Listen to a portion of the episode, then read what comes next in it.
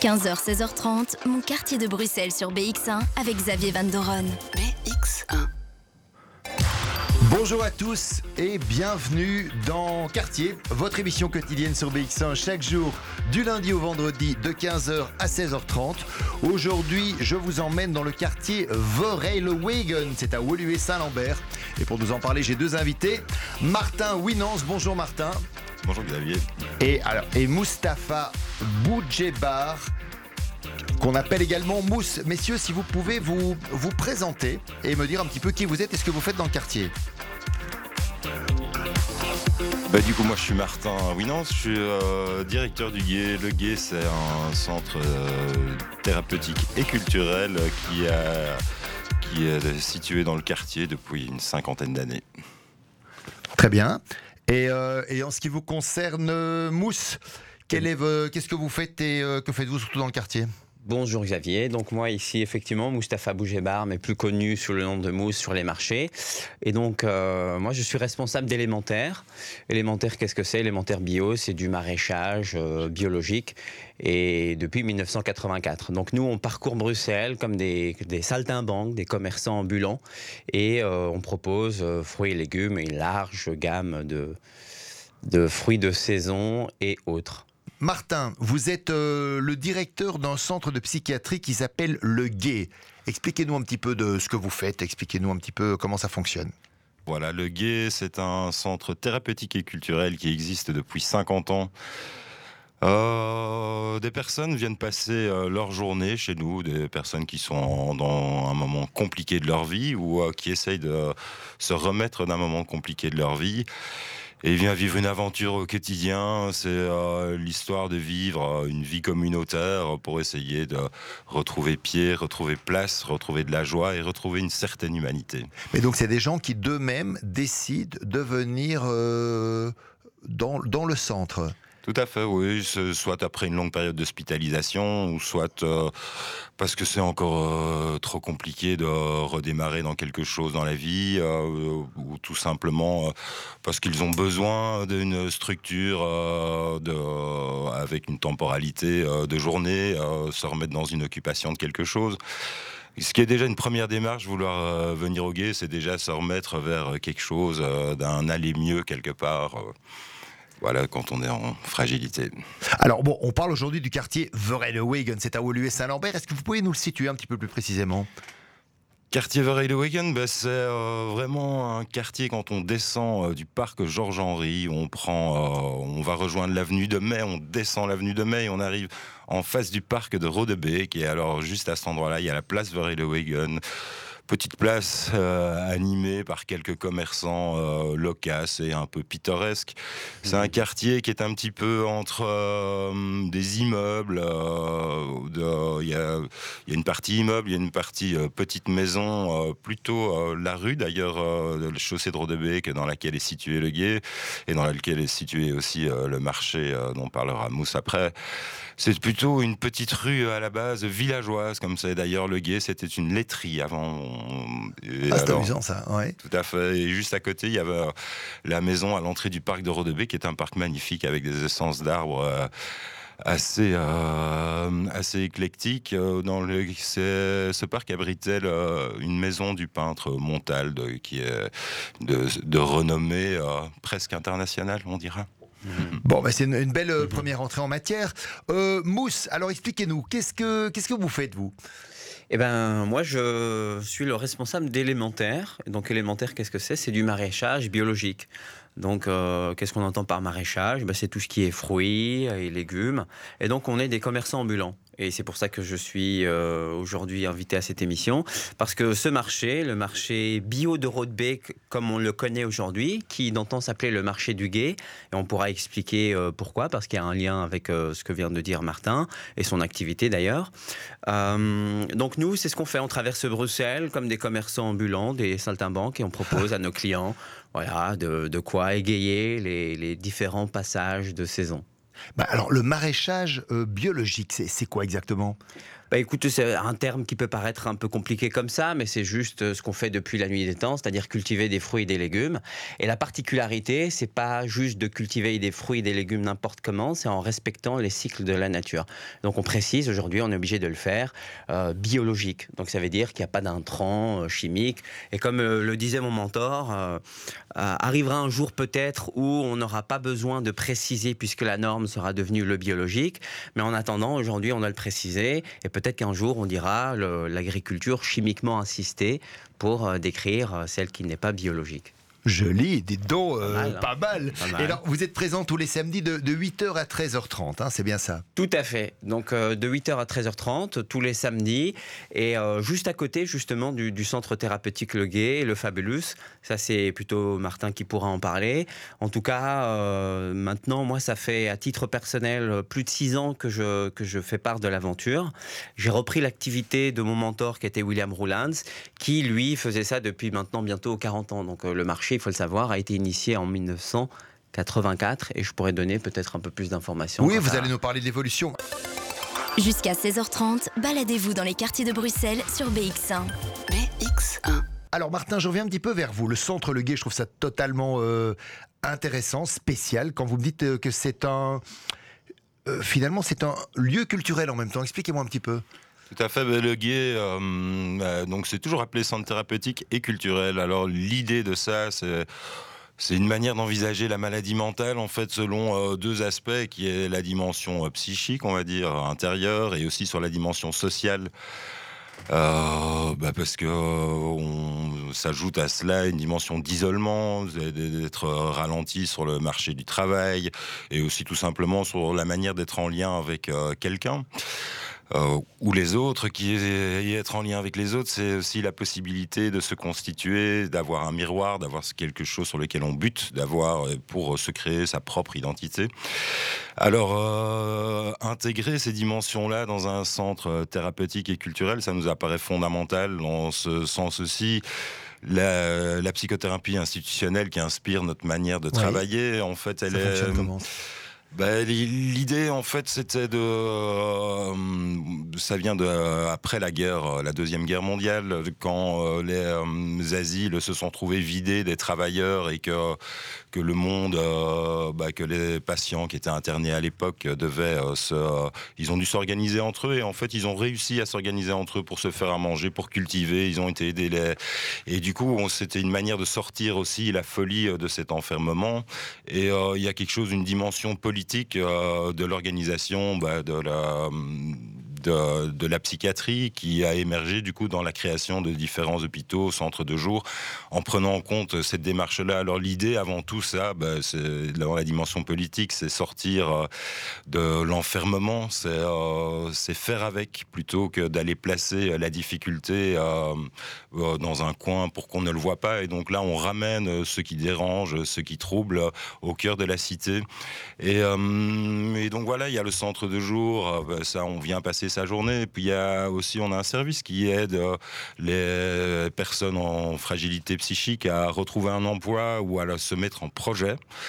Euh, et alors la troisième chose, ben, c'est ce Fabulus qui est notre lieu de lien, petit centre culturel de quartier, qui reprend en fait cette dimension de centre thérapeutique et culturel. Et donc quoi, les patients sont, participent euh, dans, dans le cadre du centre culturel? Tout à fait, c'est un peu notre s'arranger au quotidien. C'est, euh, ça veut dire que là, ben, il y a moyen de retrouver une place de quelque chose, de se sentir utile, aussi de retrouver, on retrouve peut-être plus des amis, des, des voisins, mhm. des gens qui sont intéressés par le projet, et, mais c'est aussi euh, l'idée de prendre place. En, ça veut dire qu'il faut tenir le bar, il faut faire de la publicité, il faut organiser les concerts, il faut euh, mettre une convivialité. Et tout ça, ça nous permet euh, d'avoir des tâches très concrètes à, faire et qui, pour nous, ont une espèce d'image de ce qui peut se repasser dans la vie de la personne en difficulté psychique. Alors, ça, c'est vraiment aussi notre lieu, en fait, finalement, entre l'intérieur et l'extérieur. Il y a à l'image de ce qui peut se passer en nous,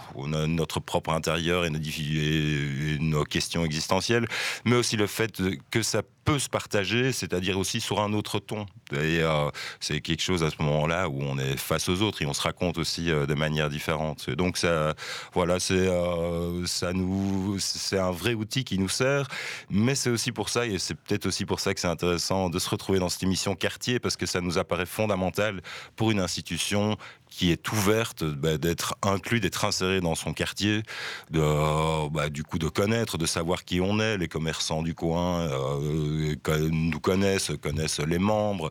Ça fait des petits contacts comme ça où ça nous permet de créer une petite euh, communauté euh, autour euh, du projet. c'est vraiment, c'est vraiment intéressant. On revient, j'ai encore une ou deux questions à vous poser par rapport à ça. Mon quartier sur BX1. Alors, je reviens encore vers vous, Martin. Bon, on essaie, c'est quand même assez technique. On essaie de bien comprendre, de pas vous perdre en chemin euh, et de, de- d'être bien, de comprendre tout ce que vous nous expliquez. Donc, euh, une chose qui était intéressante, c'est que vous me dites que les éducateurs et les patients vivent ensemble. Comment, comment ça se passe concrètement? Ben, oui, l'idée, donc c'est vraiment une vie communautaire. Et d'ailleurs, je mets au défi euh, quiconque, euh, quand il rentre dans le guet, de savoir qui est patient, qu'on appelle membre chez nous. C'est membre d'une communauté. Donc, qui est patient ou travailleur. Euh, on passe nos journées, on a une manière de décider ce qu'on va faire ensemble, on a une manière de créer des projets ensemble. Et euh, l'idée vraiment de base, parce qu'on pense que c'est thérapeutique, ça, bah, c'est de faire avec, c'est de vivre avec, sans distinction. Et euh, c'est aussi une manière de pouvoir euh, donner euh, les compétences. Bah, tout le monde a des compétences et c'est juste donner à tout le monde l'opportunité de, de les exprimer. Alors, vous avez lancé le, le premier, le premier marché bio à Bruxelles. Ça, c'est intéressant. Expliquez-nous un peu comment ça s'est passé. Tout à fait. Ben, je n'étais, euh, j'étais plus ou moins né, mais c'était il y a donc. euh, C'était il y a 40 ans et c'est vrai que c'est une anecdote assez euh, assez chouette et, euh, et qui fait un lien du coup directement aussi avec Mousse et le marché. Mais. Donc le gay, c'est euh, c'est toujours être aussi être en phase avec les questions sociétales du moment et, euh, de les partager avec nos membres. Et euh, il y a 40 ans, en effet, je ne sais pas pourquoi, mais en tout cas, il y avait des travailleurs investis dans, et qui euh, pensaient à se nourrir euh, autrement et mieux, parce que se nourrir mieux, ça soigne aussi. Et donc, ils avaient mis en place un marché euh, bio à l'intérieur du guet, dans une notre salle polyvalente, ce qui, euh, ce qui donnait aussi bah, de la même manière où euh, les membres maintenant s'occupent d'animer le Fabulus et d'avoir des responsabilités euh, dans le petit centre culturel de quartier. Ben là, c'est eux qui déchargeaient, qui aidaient les maraîchers, qui faisaient les entrées, qui mettaient en sac. Et d'ailleurs, les maraîchers laissaient des produits. Et euh, pendant la semaine, il y avait une petite épicerie bio qui était ouverte. Voilà, c'est- je trouve ça assez Vraiment chouette. sympa. C'était une façon un peu de vous retrouver aussi tous les deux. Vous êtes, euh, vous êtes dans le bio. Vous nous avez déjà expliqué les, les bienfaits du bio et dire que finalement c'est quelque chose qui, qui, qui était. C'est pas juste l'avenir, c'est pas juste le présent. C'était déjà grâce à vous euh, présent depuis un, un fameux paquet d'années. Hein. Oui, le gay, ça existe depuis euh, 1968, donc 54 ans. Bon, maintenant pour parler des aspects pratiques du quartier, parce que finalement c'est un quartier dont on n'a pas encore vraiment parlé. On parle du quartier Vereil-le-Wagen. Il, il y a pas mal de gens qui, qui le connaissent même pas. Vous nous l'avez situé géographiquement, donc ça c'est bien. Est-ce que c'est un quartier qui est bien desservi au niveau des transports en commun? Ouais, c'est plutôt pas trop mal. hein. Il y a sur la place Vereilwagen, il y a le bus 27, euh, le bus 29, euh, il y a l'arrêt de métro euh, Tomberg à 5 bonnes minutes à pied. Ça monte un peu, mais euh, à Bruxelles, c'est tout à fait normal. Bon, alors vous avez finalement euh, un centre de psychiatrie. Est-ce que c'est un quartier dans lequel il y a pas mal de. Est-ce qu'il y a des écoles également? Alors c'est rempli d'écoles. Alors dites-moi, euh, que- quelles sont les écoles auxquelles vous Mm. pensez Je ne les connais pas toutes, mais euh, dans, le, dans le jardin du Gué, il y en a deux qui sont derrière. euh, c'est le- les écoles de la commune. Il y a aussi. Des écoles supérieures, des écoles, ou bien c'est plutôt des écoles primaires, des écoles C'est plutôt secondaires des écoles primaires. Et euh, mais c'est vrai qu'il faut que je re- faudrait que je révise ma carte euh, avant de pouvoir les citer. euh, mais je pense que Mousse est en train de le faire. Ouais, justement, là je suis sur le coup. Mais- Euh, effectivement, beaucoup d'écoles, euh, plutôt primaires, secondaires. Tu as LS Foru Bruxelles, école Sabercata. Euh, bah, c'est marrant parce que l'endroit où on- bah, je fais un, un petit lien euh, rapidement entre deux, une parenthèse. L'endroit où on fait le marché, c'est juste en face de la crèche. Là, on parlait d'école, mais c'est une crèche pour le coup, la crèche Princesse Paola. Et euh, qui donne sur la, sur la chaussée de Rodbeck. On pourra y revenir plus tard. Et, alors justement, vous qui, qui, bah, qui, vous êtes, qui est dans ce monde des marchés depuis, depuis tellement longtemps, euh, est-ce qu'il y a une évolution par rapport à ça? Est-ce que les gens sont plus réceptifs maintenant qu'avant par rapport au type de produit que vous proposez? Tout à fait. Alors là, euh, pour ce qui est de l'origine, ça c'est via mon, mon, mentor que j'ai que j'ai reçu finalement cette, cette tradition et cette transmission. Donc effectivement, au départ, c'était un pari un peu fou en 84. personne qui parlait encore vraiment de bio. Mais non, on savait même pas ce que c'était à cette bah non, exactement. Donc là, c'était vraiment euh, ce qu'il appelait lui d'ailleurs le bio de conviction. Ouais. Euh, et qu'on fait la distinction aujourd'hui avec le bio de tendance. Mhm. Donc euh, c'est pas du ah, tout les. nous c'est intéressant. Ah oui, parce que du coup, là, au départ, quand il s'est lancé dans le bio, on lui a dit mais attends, tu es un peu fou, vendre des fruits et légumes qui sont plus laids, plus chers, euh, personne va prendre à ton jeu là. Mais la question était autre. La question elle était beaucoup plus profonde, beaucoup plus philosophique finalement, écologique. On peut mettre euh, pas mal d'aspects euh, qui sont venus éclairer cette, ce questionnement finalement, c'est-à-dire comment manger sainement. Euh, et, lui, la question s'est posée euh, par rapport à ses enfants, de dire euh, comment est-ce que je vais nourrir mes enfants sainement. Mhm. Et c'est que là que, que s'est présenté à lui cette, cette ouverture sur, sur une agriculture beaucoup plus saine. Et quand on dit bio, biologique, il faut quand même revenir à l'étymologie, à l'origine. Bios, ça vient du grec, l'ancien grec qui veut dire vivant. C'est juste vivant. C'est juste mhm. quelque chose de vivant. Donc là, le, le bio de conviction, il fallait y aller, il fallait faire un effort certain, plus important, pour des résultats moindres. C'est de là d'où vient le terme de conviction. Euh, tandis que le bio de tendance aujourd'hui, ben voilà, il y a un peu des modes, ça on le comprend. Et euh, là, depuis une dizaine, voire une quinzaine d'années, il y a une mode du bio, effectivement.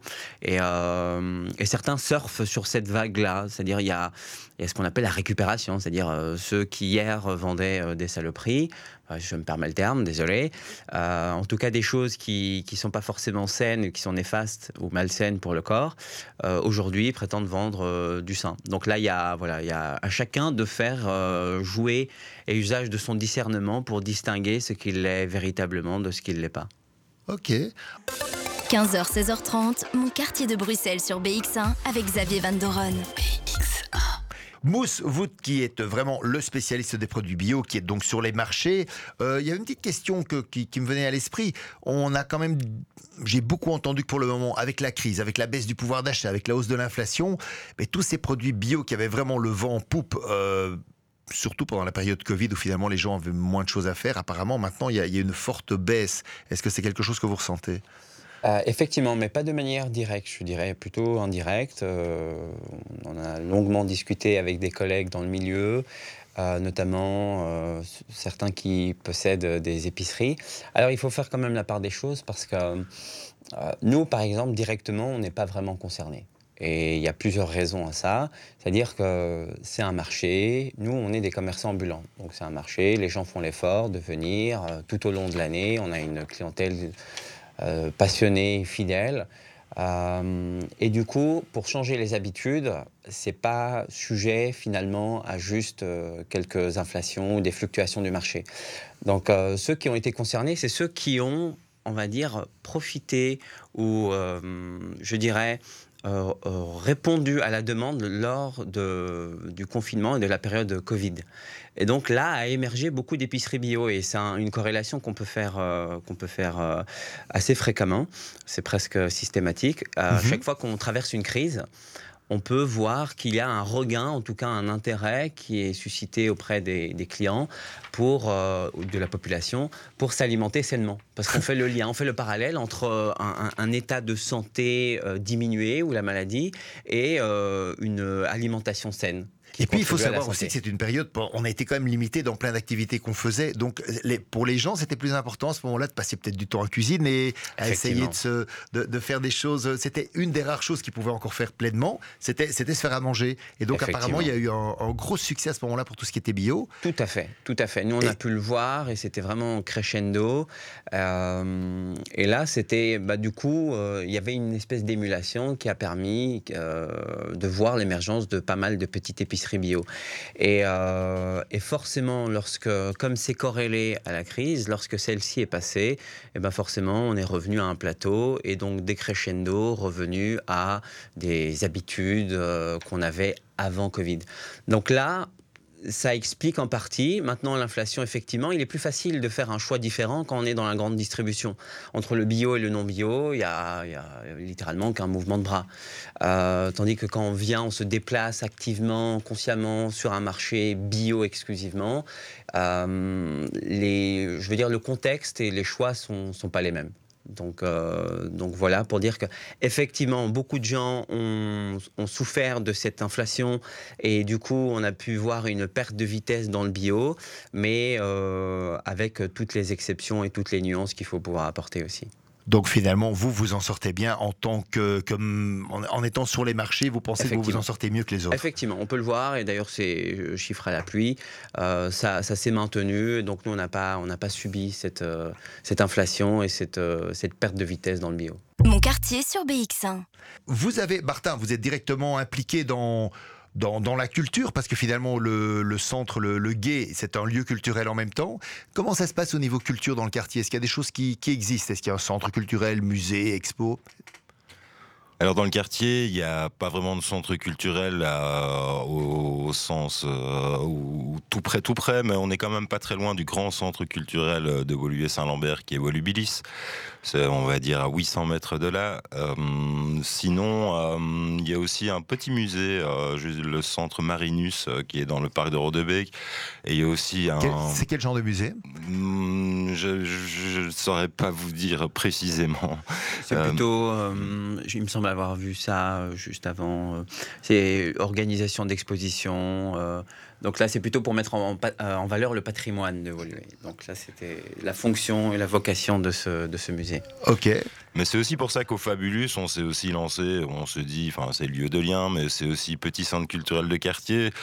C'est l'idée d'animer aussi peut-être un peu ce quartier en ayant des propositions culturelles, qu'elles soient des spectacles de théâtre, de l'improvisation, des concerts.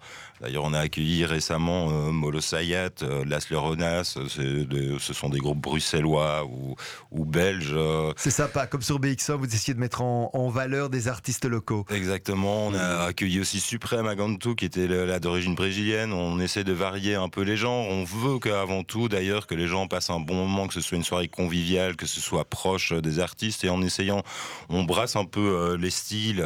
Et d'ailleurs, la prochaine fois, au mois d'avril, c'est le spectacle d'office euh, qui est proposé par Otman Moumen, qui est résident au théâtre, euh, au théâtre du Parc, et, euh, et, aussi avec Michel Carcan. Franchement, je vous invite à venir ce jour-là. C'est un spectacle de mime qui dure une heure.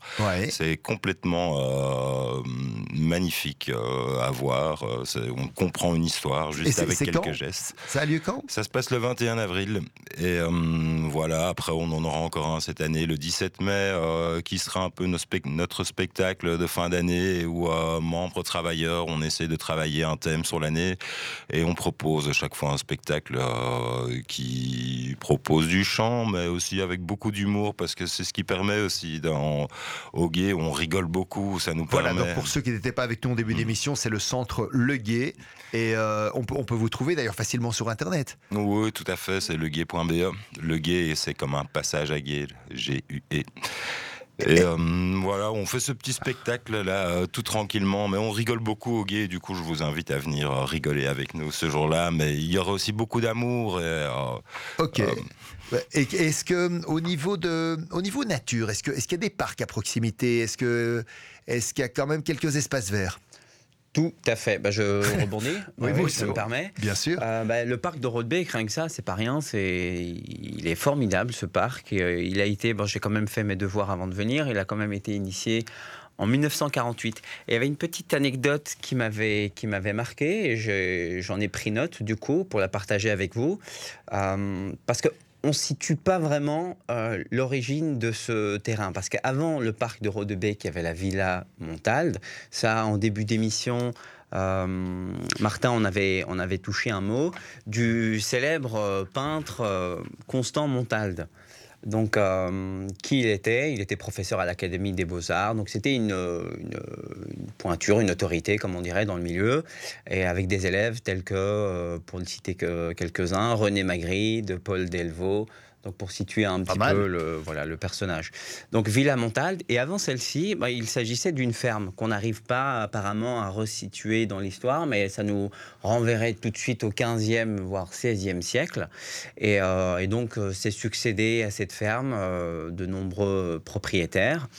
Et, et la petite anecdote que je voulais partager avec vous, c'était que un de ces propriétaires aurait permis à euh, un de ces exploitants du sol d'utiliser ce terrain. Et c'en est devenu une carrière. Et ils en ont extrait pas mal de sable et pas mal de pierres. Mais cette carrière a changé totalement la topographie du terrain. Et du coup euh, ça a généré des fortes, euh, raides, qui sont très caractéristiques du parc de Rodbeek et qui, et là, ça, ça m'a fait bien sourire parce que pour avoir euh, parcouru ce parc euh, à maintes reprises, comme on fait le marché juste à côté, il faut le savoir. Donc, ça, je l'ai dit tout à l'heure, mais je le répète. Nous, on est situé juste en face de la crèche. Princesse Paola, qui est située sur, au niveau de la chaussée de Rodbeek, euh, plus, ou moins au niveau du numéro 280. Cette même crèche est située à cheval sur le parc de Rodbeek, donc on est vraiment juste derrière. Et, euh, et ce parc, en 1960, ils en avaient fait euh, une des pentes, mhm. une piste de ski artificielle. Donc là, j'ai vu quelques photos. D'ailleurs, il faut que je parle de, de, ce livre, je me permets, parce que là, c'est, on, on m'a fait part de ça. J'ai discuté évidemment de cette émission avec quelques-unes de nos clients et clientes.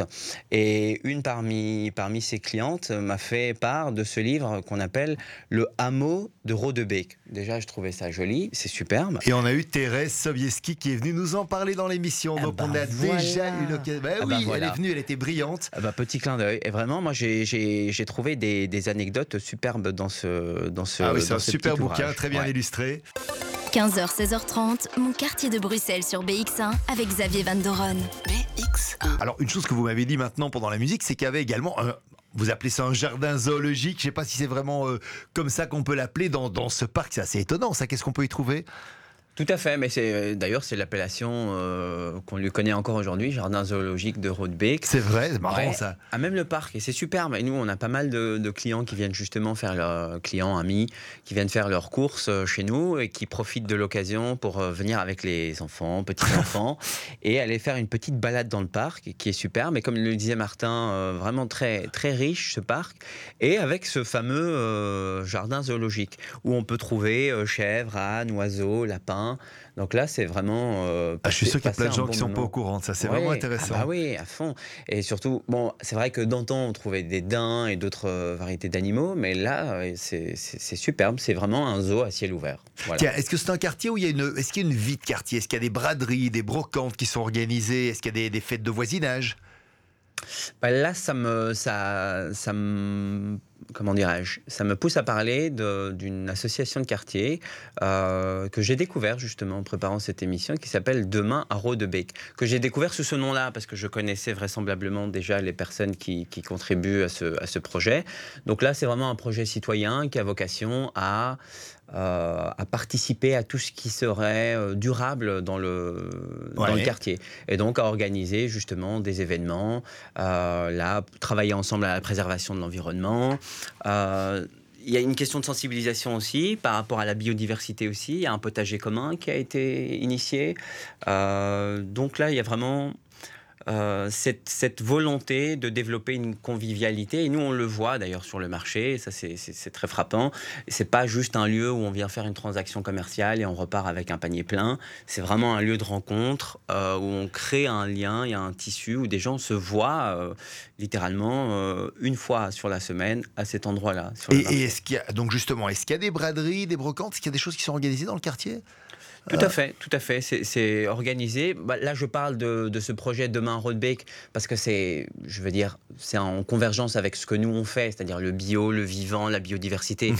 Maintenant, pour ce qui serait d'un attrait plus culturel, là, je, je, laisse, je laisse la question en suspens. Peut-être Martin pourrait-il euh, y répondre ne peux pas répondre précisément, mais en tout cas, dans, plutôt dans le senti euh, du quartier, c'est plutôt vraiment sur cette place Vereilewegen, il y a différents commerçants, il y a il y a Madame Galip qui est une espèce d'institution locale avec euh, ses énormes, euh, euh, ces énormes étalages de fruits. elle est connue, elle est depuis là longtemps. Enfin, ça fait peut-être pas le bonheur de mousse directement, mais c'est vraiment, c'est une, bah, voilà, c'est une épicerie assez haute en couleur comme ça, et on sent qu'il y a différents services sur cette place. Il y a une blanchisserie, il y a le libraire et avec cette chose étonnante que le libraire a son restaurant euh, qui est de la gastronomie euh, travaillée euh, à la française. C'est amusant ça. Dans le fond de sa librairie.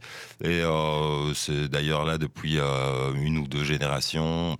Et, mais, mais justement, au niveau des commerces, est-ce que vous avez tout ce dont vous avez besoin? Est-ce qu'il y a des commerces qui manquent actuellement dans le quartier? Alors, bonne question. Bah, il y a une boulangerie, donc ça c'est important, surtout pour nous parce qu'on fait les marchés. C'est, bah, vous pouvez l'imaginer, c'est assez tôt le matin.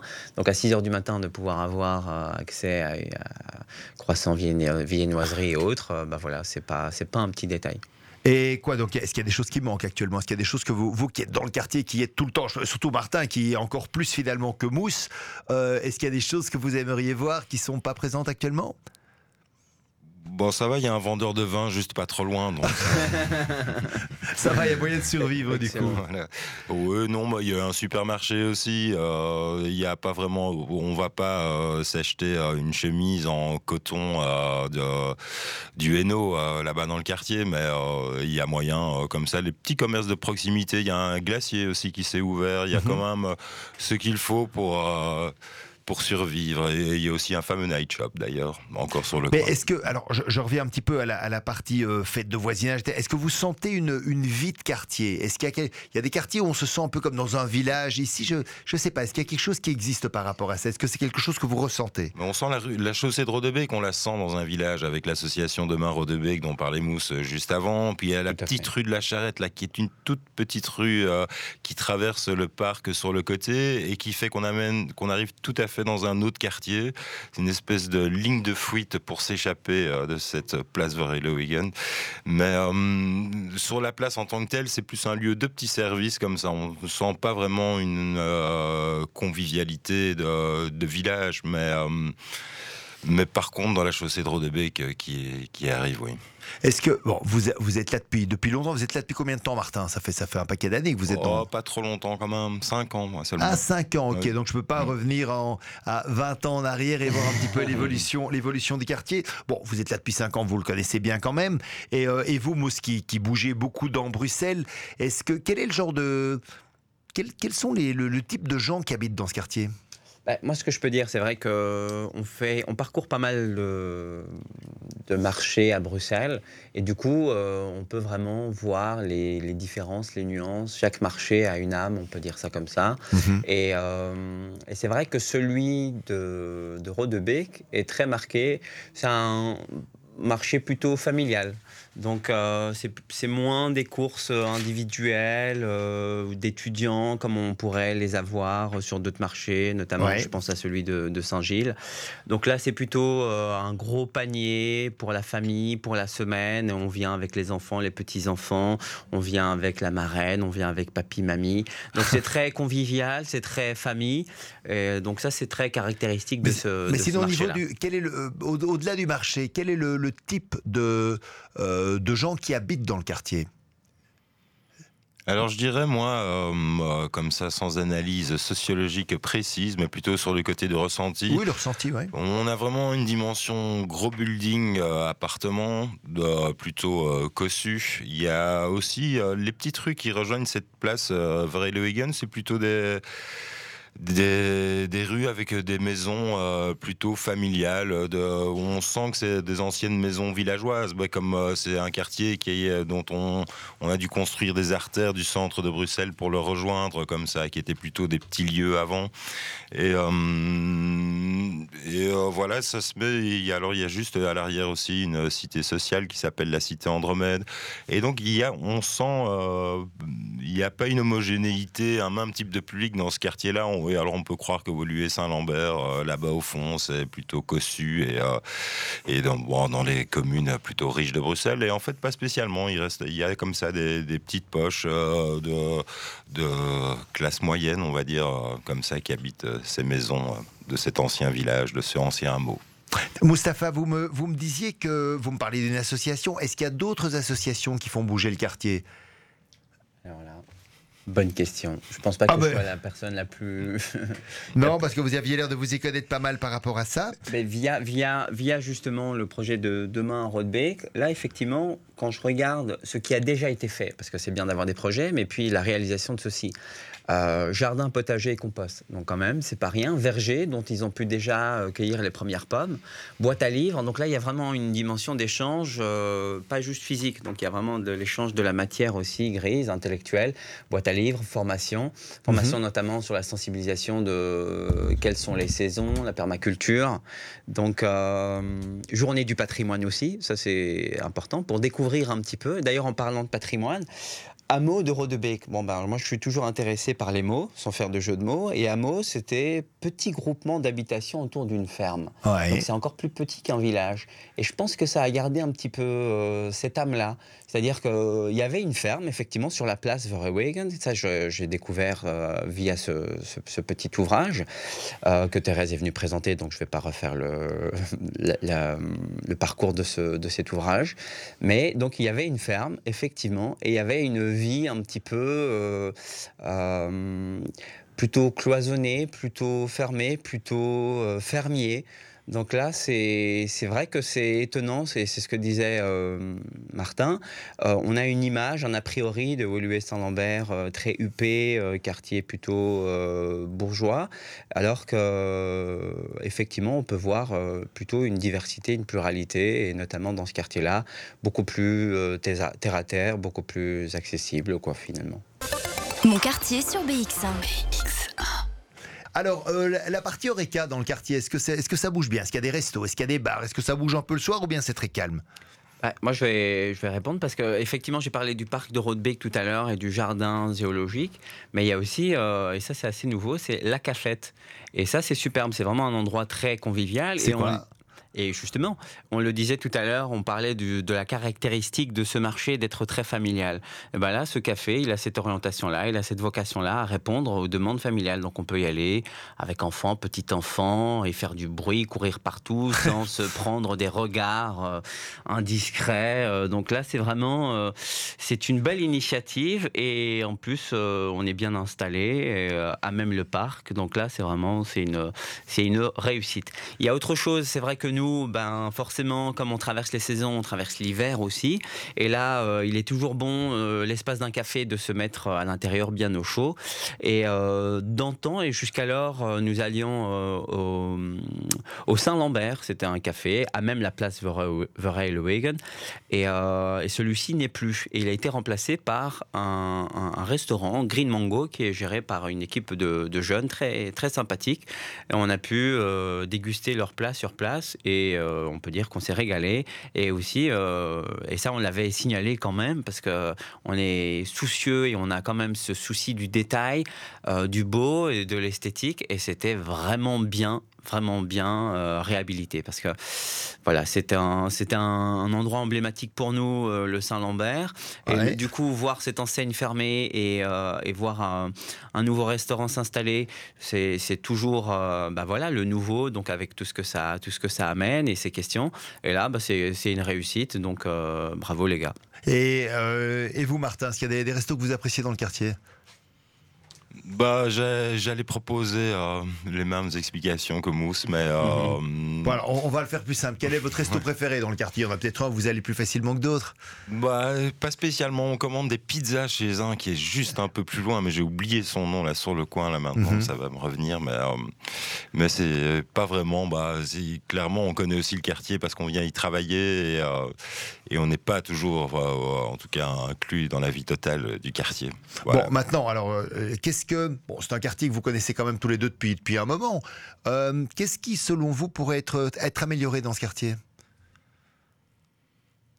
Est-ce qu'il y a des choses qui. euh, je sais pas, qui, auxquelles vous, vous pensez? Euh, Certains me parlent de. Parfois de la propreté, parfois de, je sais pas, de, de- des- parquets. Enfin, il y, a- y plein de choses dont on peut me parler. Il y a- S'il n'y a rien qui vous vient à l'esprit, c'est pas grave. hein. Bah, justement, je prends le temps de la réflexion pour pas dire de bêtises. non, mais comme disait Martin, c'est des petits commerces de proximité. Il y a un, voilà, il y a un, c'est pas de la grande distribution, mais il y a un, petit Deleuze, euh, une pompe à essence. Euh, euh, on a la Wasserette, ça aussi, pratique, mhm. ouverte dès 6 heures du mat. Donc là, c'est plutôt par le prisme de, du marché, évidemment. Et, et, donc voilà, je pense que. Donc des, choses améliorées, pas vraiment comme ça. A priori, vraiment, je. Rien qui me vienne comme ça, non. Est-ce que vous êtes un peu au courant des infrastructures sportives qui existent dans le quartier? Bah, il n'y en a pas vraiment dédié euh, comme ça euh, directement. Euh, je, il se passe des cours de yoga plutôt dans l'école Princesse Paola, qui est la grosse école locale. Il y a la version néerlandophone et la version francophone. Et c'est d'ailleurs cette école qui jouxte les pentes abruptes du parc de Rodebé. Mhm. Je sais qu'il se passe des cours dans l'école là, mais il n'y a pas d'infrastructure, il n'y a pas de stade, il n'y a pas de piscine olympique sur la place. Non, ça je me doute. Et je ne pense pas que ça viendra un jour. Mon quartier sur BX1. Et nous sommes en toute fin d'émission. Euh, je suis toujours avec Martin et avec Mousse. Alors, Mousse, vous voulez nous reparler un petit peu de élémentaire? Alors, terre, c'est T-E-2-R-E. Euh, on vous écoute. Effectivement, donc élémentaire, à pas confondre avec élémentaire, mon cher Watson. Donc élémentaire, c'est un jeu de mots pour, euh, pour bien euh, finalement insister sur le fait que la Terre, eh ben, c'est pas un détail, donc c'est élémentaire. Et, et donc, si je devais en parler, je pourrais en parler en deux temps, c'est-à-dire d'abord par le passé, l'histoire d'élémentaire. donc on le disait en début d'émission, en 1984, voit le jour élémentaire. Et donc là, on peut quand même le signaler parce que c'est pas un Premier marché bio de, Bruxelles. Donc là, euh, c'est vraiment le bio de conviction dont je parlais tout à l'heure. Et euh, aujourd'hui, bon, heureusement, les choses ont, bien changé. On n'a plus besoin de convaincre les gens qu'il est essentiel et élémentaire de s'alimenter sainement. Euh, donc là, aujourd'hui, le credo d'élémentaire, c'est un petit peu différent. C'est la diversité bio au service de la biodiversité. Qu'est-ce qu'on entend par là Ah oui, c'est extrêmement important. Nous, on s'est rendu compte qu'il y avait beaucoup de standards qui étaient imposés. Je vais donner un exemple très concret, c'est-à-dire les carottes. Bah, les carottes, on les connaît tous comme étant orange, mais orange uniquement, exclusivement, alors que c'est loin d'être le cas. Il existe bon nombre de variétés, et là, c'est la diversité du vivant. Bon nombre de variétés de carottes avec chacune ses particularités au niveau de la valeur nutritive, au niveau aussi des saveurs, des couleurs. Donc des carottes pourpres, des carottes blanches, des carottes jaunes. si vous voulez égayer vos assiettes, vous pouvez toujours passer, faire un petit coucou chez Élémentaire. Parce qu'Élémentaire, c'est quatre marchés, une équipe de sept passionnés. Euh, donc pour pas les nommer, Rachel, Nina, Sébastien, Maxime, ah bah Lionel, Arthur et Mustapha. Voilà, votre humble serviteur. Euh, on traverse Bruxelles, nous, pour vous servir fruits et légumes de saison, mais aussi une large gamme de fruits secs, de pain, de jus, mais aussi des sourires et de la poésie. Bon, ben, euh, ça aurait été une belle façon de clôturer cette émission sur le quartier Vereilwagen. On aura évidemment parlé avec euh, Martin du Leguet, et puis avec vous, Mousse, on aura parlé d'élémentaire, de choses importantes. Merci à tous les deux d'avoir participé à l'émission. Merci Xavier. C'est terminé pour cette semaine pour Quartier, mais on se retrouve dès lundi entre 15h et 16h30 pour partir à la découverte d'un nouveau quartier de Bruxelles. D'ici là, portez-vous bien. Bon week-end à tous et à lundi. Au revoir.